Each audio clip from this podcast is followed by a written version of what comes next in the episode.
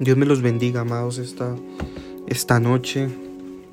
Eh, gracias al Señor que un día más nos permite estar ante su presencia, que nos permite ser un grupo que Él ha escogido para que aprendamos más de su palabra. Yo quiero que meditemos esta, estos minuticos en la palabra de Dios y quiero leerles en 1 Pedro 5.8. Estén alerta, cuídense de su gran enemigo el diablo, porque anda al acecho como león rugiente buscando a quien devorar. Hay otra versión que dice, practiquen el dominio propio y manténganse alerta. Su enemigo el diablo ronda como león rugiente buscando a quien devorar. Yo quiero esta noche hablar sobre bajo un tema dos armas letales que nos separan de Dios.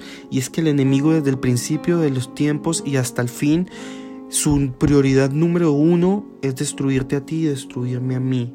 Su prioridad número uno es acabar con nuestras vidas.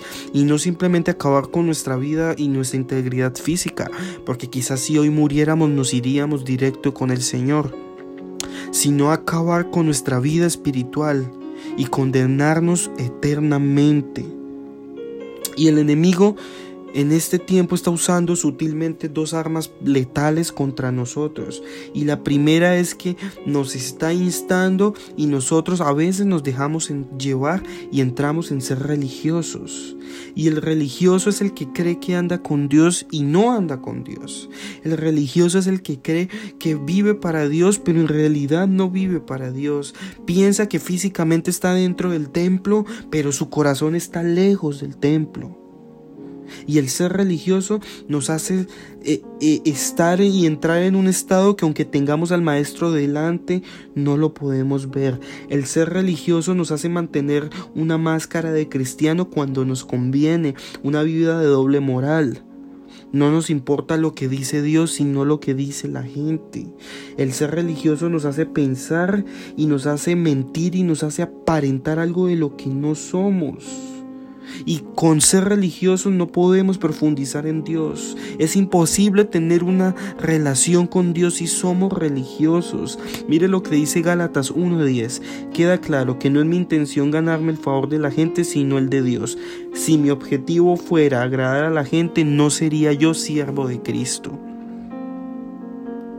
El enemigo anda buscando cómo acabarte. Pero la Biblia nos dice que debemos estar alertas sí, alertas. Pero el enemigo quiere que nosotros seamos religiosos y que nos acostumbremos. Y sí, ahora mismo estamos renovados, sí, amén, ahora mismo estamos cambiando, amén, ahorita ya no nos perdemos ningún culto, nos madrugamos a orar, nos acostamos y seguimos orando, pero el Señor Jesús no quiere que caigamos en religiosidad. No quiere que caigamos en un ritual de todos los días lo mismo, siete de la noche culto, martes, jueves, viernes. No. Él quiere que tengamos una relación con Él. Y mire lo que dice la Biblia, nos insta que estemos alertas, nos insta que tenemos cuidado. Dice la Biblia que practiquemos el dominio propio y estemos alertas muchachos. Y es que esta noche no es tiempo para descuidarse, no es tiempo para entrar en ser religioso y en pensar que ya lo tenemos todo porque nos hemos renovado. Es tiempo de estar alertas y estar velando porque el, de, el que ha de venir vendrá y no tardará. Queda claro que mi intención no es ganarme el favor de la gente, sino el de Dios. Y es que el religioso piensa eso, mucho en lo que la gente dice, en lo que la gente piensa de él. El religioso intenta hacerse notar, yo soy el que más oro, yo soy el que más leo, yo soy el que más predico, y no es así. Y esa es la arma que está usando el enemigo, el, el hacer y el instar a las personas caer en la religión otra arma que está utilizando es la mundanalidad. Y usted ha escuchado esa frase muy famosa que los hermanos antiguos dicen, se nos ha metido el diablo a la iglesia. Ahora ya esos músicos como tocan, esas ropas, esos vestidos, eh, esos peinados. E incluso criticamos muchísimo quizás al hermano que cae en pecado. Pero a lo mejor seguimos mintiendo, a lo mejor seguimos criticando, seguimos señalando, no somos benignos con nuestra mente y cualquier cosa de una pensamos mal.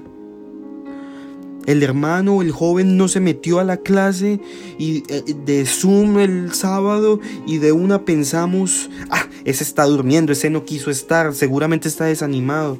Mentes poco benignas.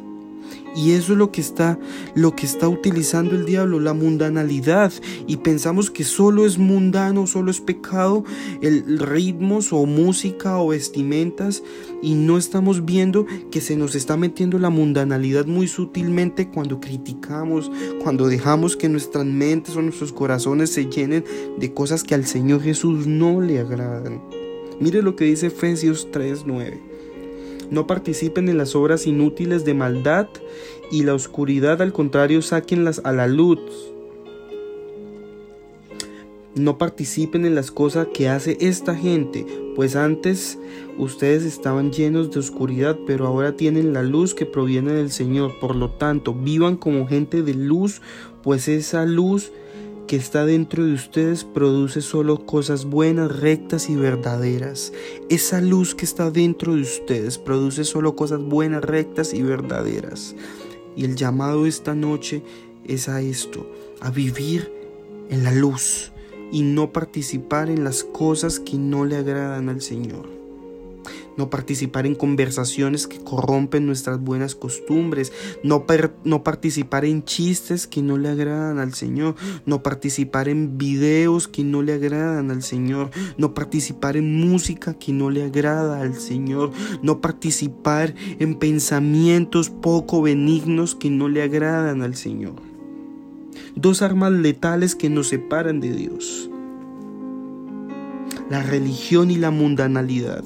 Pero hoy el llamado es, practiquen el dominio propio y manténganse alertas para que no entremos en aquellas cosas. Si queremos ser cercanos a Dios debemos tomar distancia del mundo.